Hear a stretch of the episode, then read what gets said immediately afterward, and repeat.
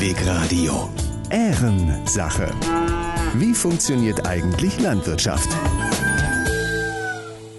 Hi und herzlich willkommen zu einer neuen Folge von Ehrensache. Wie funktioniert eigentlich Landwirtschaft? Eurem Hellweg Radio Podcast.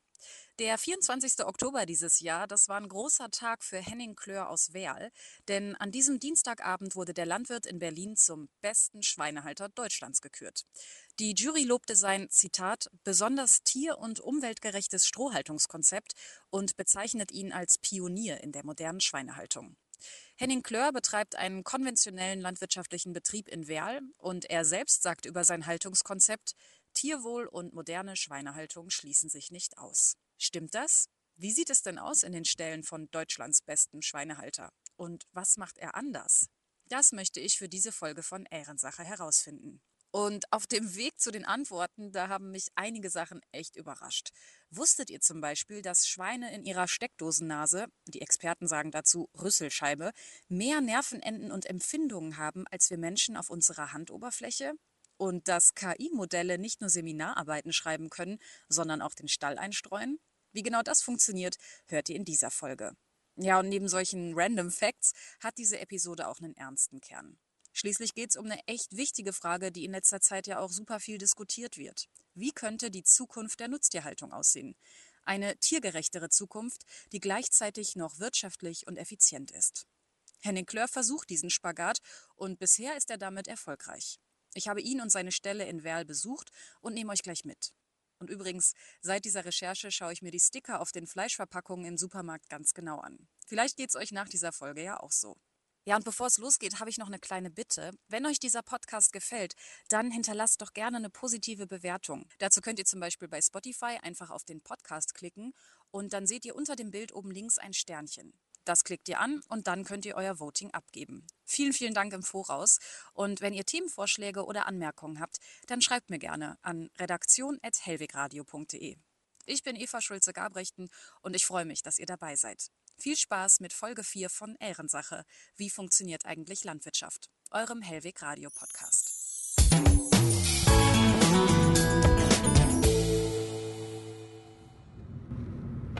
Der Weg zu Deutschlands besten Schweinehalter ist gut gesichert. Gleich an der Hofeinfahrt versperrt ein elektrisches Schiebetor den Weg. Zutritt nur nach vorheriger Anmeldung steht darauf. Glück gehabt, ich bin angemeldet, logisch. Und das Tor schiebt sich zur Seite. Als ich auf den Hof fahre, springen zwei kleine weiße Terrier in einem Zwinger aufgeregt gegen das Gitter. Das sind Henning Jagdhunde, erfahre ich später. Der Landwirt läuft mir lächelnd entgegen. Hallo, unsere Anlage. Ja, ich höre schon. Hallo, das freut mich sehr. Ja, schön. Herzlichen Glückwunsch zur Auszeichnung. Dankeschön. Hinter dem 48-Jährigen liegen turbulente Tage. Gerade wurde er in Berlin zum Schweinehalter des Jahres gekürt. Meine Presseanfrage war nur eine von vielen in den letzten Tagen, erzählt er. Die Auszeichnung sorgt natürlich für viel Aufmerksamkeit und ein bisschen Leistungsdruck. Es tut schon gut, ausgezeichnet zu sein, aber es ist ja noch mehr Anspruch, jeden Tag alles in Ordnung zu haben. Ne? Bevor ich mir den preisgekrönten Schweinestall anschauen darf, muss ich aber erst mal duschen. Das hatte mir Henning Klör schon am Telefon gesagt und ich habe mir extra ein Handtuch eingepackt. Das wäre aber gar nicht nötig gewesen. Genau. Wir müssen dann eben einmal duschen. Ah. Da oben sind so Hygienetücher, da einmal mit übers Handy putzen. Okay. Ansonsten Denn in einem Extragebäude vor den Stallungen befindet sich die sogenannte Hygieneschleuse des Betriebs. Hier muss jeder Mitarbeitende morgens und abends durch und natürlich auch jeder Besuch. In dem weiß gekachelten Raum sieht's aus wie in einem Badezimmer. Ich ziehe mich aus, dusche und trockne mich ab mit den hofeigenen Handtüchern. Auf einer großen Ablagefläche liegt frische Kleidung parat. Einvakuumiert in kleinen Plastikbeutelchen und fein säuberlich beschriftet. Ich entscheide mich für Bustier und Unterhose Größe M, eine graue Arbeitshose, ein graues T-Shirt und eine dunkelgrüne Fließjacke. Nicht schick, aber keimfrei. Herr Klepp, warum war, war das jetzt nötig? Warum muss man das machen? Biosicherheit ähm, auf dem Betrieb wird groß geschrieben. Nicht nur Einschleppung afrikanische Schweinepest, sondern auch für alle möglichen Keime und Bakterien. Die Schweine haben ihr eigenes Immunsystem und die wollen wir halt in dem betriebseigenen halten und Keime von außen raushalten, um so eine Top-Gesundheit zu gewährleisten. Für den Weg zum Stall gibt mir Henning Klör noch ein paar Gummigaloschen. Denn auch meine Schuhe muss ich in der Hygieneschleuse lassen. Wir schlappen los zu den Ferkeln. Station 1 meines Besuchs heute. Henning Klör hält auf seinem Betrieb rund 1000 Mastschweine. Dazu kommen noch mehr als 800 Ferkelaufzuchtplätze. Verteilt sind die Tiere auf vier verschiedene Ställe. Mit seinen insgesamt rund 1800 Stallplätzen gehört Henning Klör zu den größeren Schweinehaltern in der Soester Börde. Der Mittelwert liegt bei 1000 Tieren pro Betrieb. Die Schweinehaltung in Deutschland ist sehr spezialisiert. Viele Betriebe konzentrieren sich auf einen einzigen sogenannten Erzeugungsabschnitt in der Schweinefleischproduktion. Das heißt, die wenigsten Tiere bleiben von der Geburt bis zur Schlachtung auf demselben Hof. Es gibt Landwirtinnen und Landwirte, die Schweine züchten. Sie halten Sauen, die mehrmals im Jahr besamt werden und Ferkel werfen. In der Fachsprache heißt dieser Teil der Schweinehaltung Ferkelerzeugung. Die meisten Ferkel werden dann, so ungefähr mit vier Wochen, auf den nächsten Betrieb verkauft. Hier werden sie großgezogen, bis sie bereit zur Mast sind. Diesen sogenannten Produktionsabschnitt nennt die Landwirtschaft Ferkelaufzucht. Im Alter von ungefähr drei Monaten wird aus dem Ferkel dann ein Mastschwein, oft auf Betrieb Nummer drei. Das Mastschwein wird mit Getreide und eiweißreichem Futter innerhalb von drei Monaten auf Schlachtgewicht gebracht. Diesen Teil der Schweinehaltung nennt man Schweinemast. Im Alter von circa sechs Monaten wird das deutsche Durchschnittsschwein dann geschlachtet. Ferkelerzeugung, Ferkelaufzucht, Schweinemast. Das ist das System. Ah, hier sind jetzt auch schon Schweine hinter. Genau. Das ist praktisch so eine Hygieneschleuse vom einzelnen Stall. Jeder Stall hier auf dem Hof hat auch noch mal eine eigene Hygieneschleuse. Wir gehen in einen kleinen Vorraum vor dem eigentlichen Ferkelstall. Müssen Sie das jeden Tag machen? Da duscht man aber auch häufig dann, ne? Ja, also duschen morgens und abends. Ja, okay, das reicht dann, ja. Aber äh, halt das ganze Umziehen schon. Das Und ist gerade im. Winter. Ja. Henning Klör gibt mir einen blauen Overall zum Überziehen und wir wechseln nochmal die Schuhe. Wie alt äh, sind jetzt die Tiere, die wir jetzt sehen und ähm, wie schwer ungefähr? Das sind jetzt Ferkel, also das ist ein Aufzuchtstall. Die Ferkel kommen mit irgendwo sieben Kilo, siebeneinhalb, acht Kilo hier rein und verbleiben dann, ja, die Aufzuchtdauer sechseinhalb Wochen ungefähr und kommen dann bei uns in den Maststall. Und einen Teil verkaufen wir auch noch an andere Landwirte. Dann wollen wir mal reingucken. Ich bin gespannt. Ich bin ganz schön überrascht.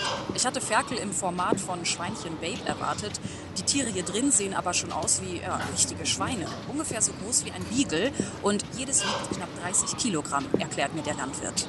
Interessiert rüsseln einige von ihnen über die hüfthohe Trennwand, die die Stallbucht von Na? unserem Gang trennt. Du bist ja, die sind ganz schön neugierig. Sie sehen jetzt, die sind schon ein bisschen, ja, ich sag mal, neugierig, aber nicht so schreckhaft. Wenn die erst klein mit sechs, sieben Kilo hier reinkommen, dann kennen sie das noch nicht. Dann brauchen sie halt ein, zwei Wochen, um sich an einen zu gewöhnen. Aber mittlerweile ist das schon so das Teenageralter, da werden sie schon ein bisschen frech. Teenager, das passt irgendwie. Erst kaut eines der Ferkel ganz entspannt auf einem Strohhalm, um Sekunden später wie von der Tarantel gestochen durch die Bucht zu flitzen. Was ist denn jetzt los? Es war, einer hat gemeckert, dem wurde zu viel. Und dann war der Fluchtreflex da. Ne? Dann sind die aufmerksam. Jetzt auch wieder Ohren hochgespitzt und gucken erstmal, was los ist. Ne? Der Ferkelstall gehört zu Henning Klörs preisgekröntem Haltungskonzept. Das nennt sich Xaletto und Henning Klör ist nur einer von sechs Betrieben deutschlandweit, die es bisher ausprobieren. Xaletto, das steht ziemlich frei übersetzt für ins Bett bringen und das bezieht sich auf die dicke Strohmatratze, auf der die Ferkel hier stehen und liegen. In den Buchten ist es jetzt um die Mittagszeit relativ hell. Durch mehrere Fenster an der Längsseite des Gebäudes fällt Tageslicht in den Stall. Die Ferkel stehen immer in einer Gruppe zusammen in einer Stallbucht. Wie viele Tiere sind hier so ungefähr in einer Box? Ich kann ja auch mal durchzählen, aber ich bin gerade faul. Ja, dann zählen Sie mal. Ich bin mal gespannt, ob es klappt. Eins, zwei, drei, vier, acht, neun, zehn, elf, zwölf, dreizehn. Ich sage 40. Ja, gut geschätzt. Das sind jetzt 41 hier drin. Xaletto, das bedeutet auch mehr Platz für jedes Tier. In diesem Stall rund doppelt so viel wie gesetzlich vorgeschrieben. Wie viel, ähm, mit wie viel Platz planen Sie hier pro Schwein? Also wie viel Platz hat hier ein Schwein im Stall ungefähr? Gesetzlich sind bei diesen Aufzuchtferkeln 0,35 Quadratmeter pro Tier vorgeschrieben und diese haben jetzt 0,7 Quadratmeter. Ich glaube sogar 0,75. 0,35 Quadratmeter pro Tier, das ist gerade mal so groß wie eine handelsübliche Backofentür. Die Ferkel hier in Henning Klörs Stall können sich hinlegen und das auch, ohne andere Tiere zwangsläufig zu berühren. Sie können quer durch die Bucht laufen und auch mal losflitzen. Habt ihr ja gerade mitbekommen. Ich kann mir nicht vorstellen, dass das auf der Hälfte der Fläche möglich wäre. 0,75 Quadratmeter also pro Aufzuchtferkel im Zaletto-System. Ist das die Zahl zum Schweineglück? Die Ferkel können leider nicht antworten. Aber an ihrem Hinterteil wackelt ein Indiz. Die Besonderheit an diesen Ferkeln ist halt, sie sind nicht kopiert. Sie sehen, die haben alle heile Schwänze oder lange Schwänze vielmehr und zum Glück sind die auch heile. Es gab jetzt, ich glaube, letzte Woche ist die Untersuchung rausgekommen, ein großes Forschungsprojekt von mehreren Unis. Und da sind in der Aufzuchtphase bei Aufzuchtferkeln wirklich Schwanzverletzungen bei dem schlimmsten Betrieb, glaube ich, von 96 Prozent da gewesen. Und hier können wir jetzt mal durchgehen ganz in Ruhe und dann gucken Sie mal, ob Sie einen finden, der angeknabbert ist. Finde ich tatsächlich nicht. Die Ferkel haben alle noch ihren rosanen Ringelschwanz. Sogar mit einem kleinen Haarpuschel am Ende, wenn man genau hinschaut. Diese intakten Ringelschwänze sind ein wirklich gutes Zeichen. Ja, ohne einen jetzt selbst loben zu wollen, aber der Ringelschwanz ist irgendwo die Königsklasse. Ich kann nicht sagen, wir können Ringelschwanz, aber wir haben es bisher halt sehr erfolgreich gemeistert. Ähm, ein Tier, dem es rundum gut geht, das knabbert dem anderen nicht am Schwanz. Wobei das halt kein Problem der Massentierhaltung ist, was viele meinen. Das gibt es nur in der Massentierhaltung. Die Jäger unter uns kennen das vielleicht. 20 Grad im Winter minus, die kleine ganze Wildschweinrotte liegt unter einem Brombeerbusch zusammen. Und wenn man dann mal so ein Tier hinterher auf der Drückjagd erlegt, da gibt es auch wirklich bei den Wildschweinen Tiere, bei denen die Schwanzenden dann angefressen sind. Also unter Stress etc. gibt es das. Und da ist die Wissenschaft auch noch nicht am Ende, wo es ran es wirklich liegt. Ne? Das sogenannte Schwanzbeißen, also das gegenseitige Anknabbern oder sogar Abbeißen von Schwänzen, gehört zu den größten Problemen in der modernen Schweinehaltung. Es ist eine Verhaltensstörung. Als mögliche Ursachen nennt die Forschung Platzmangel, fehlende Beschäftigungsmöglichkeiten, Fehler in der Fütterung oder Stress. Um Schwanzbeißen zu verhindern, werden die Schwänze von Ferkeln häufig wenige Tage nach ihrer Geburt kopiert, also zum Teil abgeschnitten. In den meisten konventionellen Betrieben in Deutschland ist das gängige Praxis. Das Problem daran, es lindert zwar die Symptome des Schwanzbeißens, nicht aber die möglichen Ursachen. Und es ist schlichtweg verboten. Denn schon seit den 90er Jahren ist dieses routinemäßige Kopieren von Schweineschwänzen durch EU-Recht nicht mehr erlaubt. Deutschland setzt diese Regelung aber nicht konsequent um, viele andere EU-Länder auch nicht. Die Europäische Kommission hat deshalb noch für dieses Jahr eine Änderung des europäischen Tierschutzrechtes angekündigt. Dabei soll auch die Problematik rund um das Schwanzkopieren endgültig geklärt werden. Das Bundesministerium für Ernährung und Landwirtschaft schreibt auf seiner Website zum Thema Schwanzbeißen, Schweine mit unkopierten Schwänzen können nur unter sehr guten Haltungsbedingungen gehalten werden. Henning Klör hält das Stroh in seinem Stall für einen wesentlichen Erfolgsfaktor. Das Wort Tierwohl sagt ja schon, dem Tier muss es gut gehen. Und da müssen wir wirklich das Tier konkret beobachten. Sie sehen jetzt hier im Stroh oder auch in dieser ja, Strohrotte arbeiten die Tiere mit der Rüsselscheibe den ganzen Tag können sich da voll ausleben. Ja, man sieht das so, die äh, wühlen die ganze Zeit hier im Stroh. Das eine knabbert da hinten. Genau, oder so eine Freiliegende, die haben nur einen einzelnen Strohhalm im Maul und knabbern da wirklich genüsslich drauf rum. Und sie haben was zu tun. Ne? Ein Schwein, wenn sie sich mal über die Hand streichen, das hat in dieser Rüsselscheibe noch viel, viel mehr Sinneszellen als wir Menschen in der menschlichen Hand. Schweine gelten als die intelligentesten Nutztiere. Sie sind sehr neugierig und brauchen Beschäftigung. Nach deutschem Gesetz muss Schwein deshalb in ihrem Stall Beschäftigungsmaterial zur Verfügung stehen. Der Landwirt und ich steigen über die Trennwand in eine der Stallbuchten zu den Ferkeln ins Stroh. Und nach wenigen Sekunden bin ich umzingelt.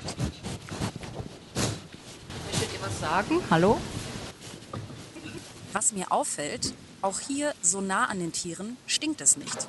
Kein typischer Schweinestallgeruch. Insgesamt ist die Luft hier frisch und angenehm. Als ich Henning Klör darauf anspreche, greift er ins Stroh und hält mir stolz eine Handvoll Schweinemist direkt unter die Nase.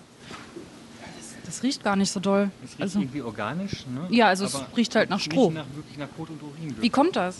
Ja, es wird wirklich durch eine kalte Rotte umgesetzt. Sie sehen, da wird zwar frisch draufgekotet, aber die wühlen das dann wieder um. Es wird wirklich innerhalb von kürzester Zeit umgesetzt. Und Sie sehen auch, wenn Sie jetzt mal hier drüber gehen. Nee, es ist nicht feucht. Wie so ein ja, Waldboden, wie so ein Moosboden, würde ich fast sagen. Ne? Wenn das System Wie so eine Matratze. Genau, wie so eine Matratze irgendwie. Ne? Diese relativ trockene Strohmatratze für die Schweine, die nicht mieft, ist eines der Markenzeichen des Xaletto-Systems. Die Kaltrotte, die Henning Klör gerade erwähnt hat, bedeutet, Stroh und Mist zersetzen sich hier schon bei niedrigen Temperaturen. Das funktioniert, weil dem Stroh Mikroorganismen zugemischt werden, die den Verrottungsprozess anregen. Außerdem zieht eine spezielle Lüftungsanlage ständig Feuchtigkeit aus dem Stroh. So wird der Mist zu Kompost, der nicht stinkt. Normalerweise bedeutet ein Strohstall mehr Arbeit als mit klassischem Vollspaltenboden. Nicht so aber im Saletto-System, sagt Henning Klör. Normale Strohstelle, da wird halt äh, ja, fast täglich nachgestreut und auch wöchentlich eigentlich gemistet. Bei unserem System, da müssen wir alle zwei Tage oder drei Tage jetzt in der Endphase in der Aufzucht und am Anfang nur wöchentlich einmal Stroh nachlegen. Und das machen wir hier in der Aufzucht noch händisch. Gleich können wir uns das in der Mast angucken. Da geht es jetzt vollautomatisch, KI gestützt. Wir müssen nur nach Aufzuchtende, also nach sechs, sieben Wochen, einmal misten und dann fahren wir es in die Biogasanlage. Das ist übrigens sehr nachhaltig. Warum und wie so eine Biogasanlage funktioniert, das könnt ihr in der letzten Folge von Ehrensache nachhören. Das bringt natürlich den Vorteil, wir müssen nicht die Schweine wöchentlich beunruhigen. Wir müssen nur einmal, wenn sie raus sind, da durchfahren und die haben gar keinen Stress mehr. Und es fällt natürlich viel weniger Mist an als beim konventionellen System. Wir verabschieden uns von den Ferkeln und machen uns auf den Weg zu den Mastschweinen in Stall 2. Hygieneschleuse 2. Genau. Wieder ein frischer Overall, wieder neue Gummistiefel.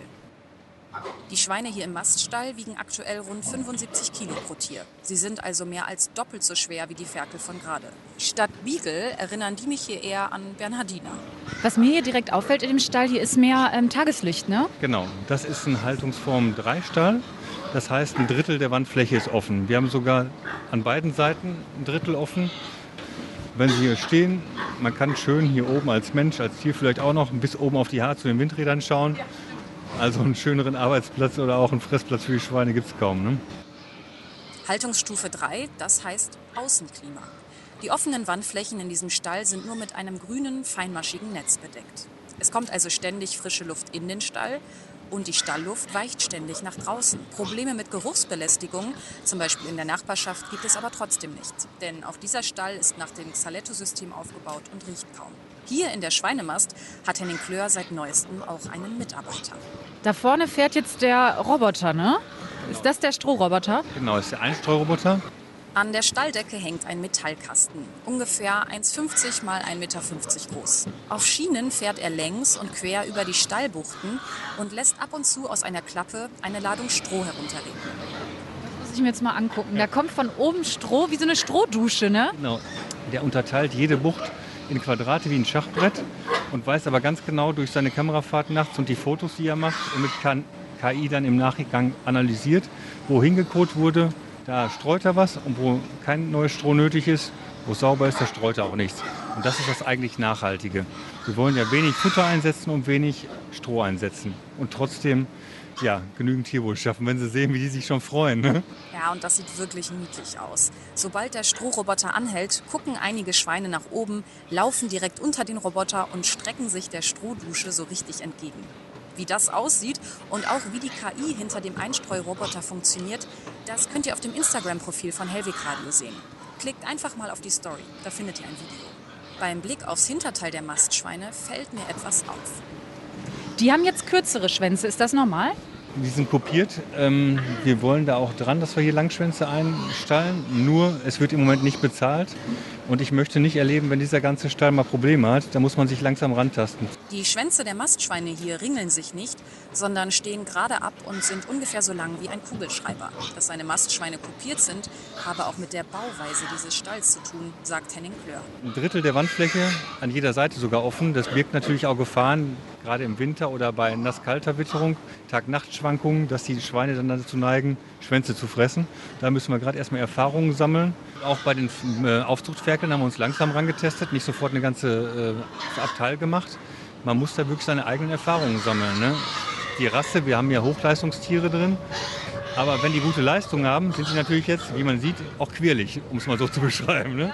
Und ich schlafe nicht den ganzen Tag. Und da muss man wirklich langsam rangehen, Erfahrungen sammeln und nicht holla die Bolla, nur weil es politisch gewollt ist. Für seine Strohschweine aus der Haltungsstufe 3 bekommt Henning Klör einen Aufschlag, der die Mehrkosten für die Strohhaltung decken soll.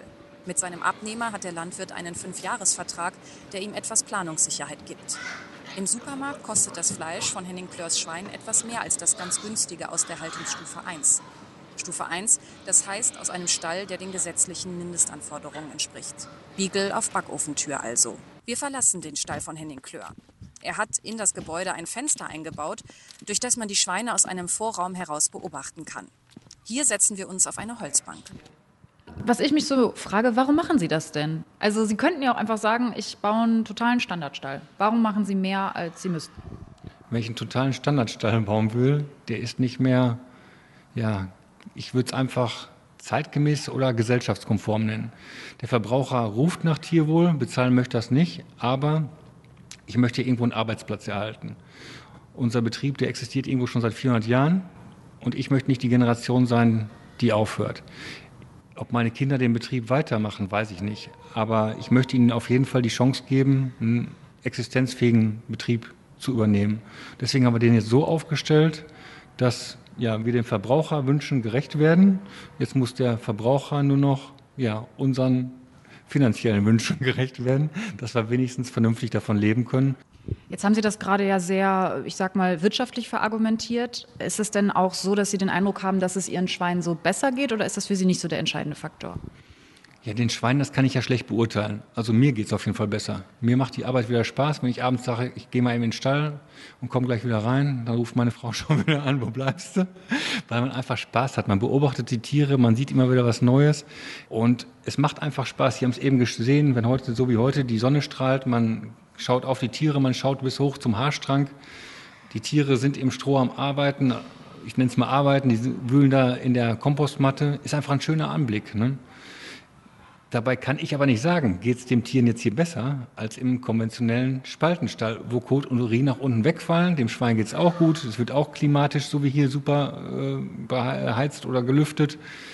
Ja, ist schwierig zu beantworten. Ne? Kann mich nicht in das Schwein hineinversetzen, aber ich glaube schon, dadurch, dass wir denen so viel Beschäftigung bieten und verschiedene ja, Bereiche, dass es ihm hier gut geht.